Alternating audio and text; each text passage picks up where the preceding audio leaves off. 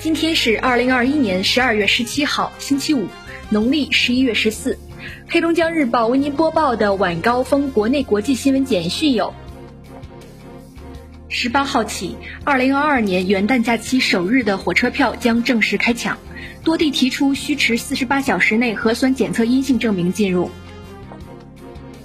十六号，北京冬奥会迎来倒计时五十天。目前，经过全要素、全流程压力测试，北京、延庆冬奥村都已基本具备赛时运行条件。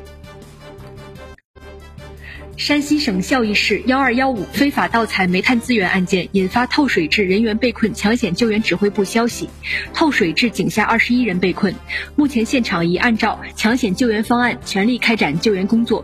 井下排水有序进行，水位开始下降，案件侦破工作同步展开，公安机关已控制六名涉案人员，正在全力追捕其他涉案人员。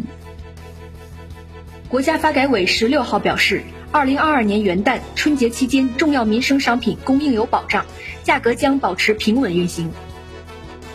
神舟十三号乘组在轨飞行已经超过两个月时间，这段时间里，航天员们也加强了太空锻炼，以对抗失重对身体造成的影响。近日，文保人员在甘肃武威天梯山石窟发现一幅罕见的北凉飞天壁画，面积约零点六平方米，距今约一千六百年。上海震旦职业学院十六号通报，教师宋某某在课堂上否定南京大屠杀遇难人数，造成重大教学事故，给予开除处分。人民日报发表评论：南京大屠杀遇难同胞三十万以上，铁证如山，妄加揣测、质疑历史真相，枉为人师；忘却苦难、否认他国恶行，枉为国人。教育欢迎求真，但打着变伪为罪人开脱，抹除民族苦难，这般无知无德，怎配指导下一代？文化和旅游部指导，对需要提前预约的旅游景区场馆，为老年人保留一定数量的线下免预约进入或购票名额，加大页面字体，简化操作流程，便利老年人入园。中国电视剧制作产业协会青年工作委员会十六号发出倡议，坚决抵制病态整容、水军控评行为。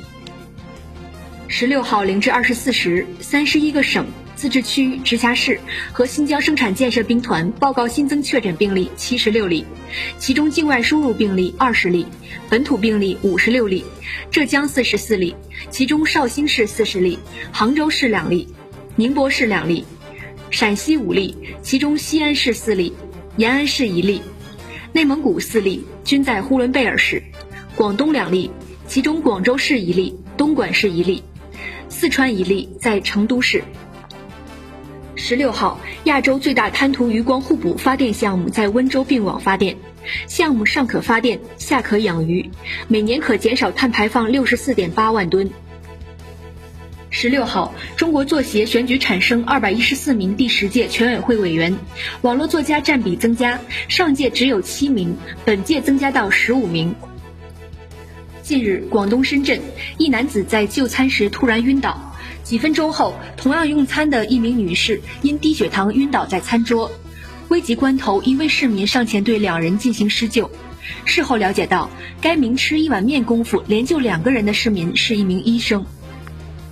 前男友找现男友索要女友转让费，涉嫌敲诈勒索被刑拘。近日，四川泸州，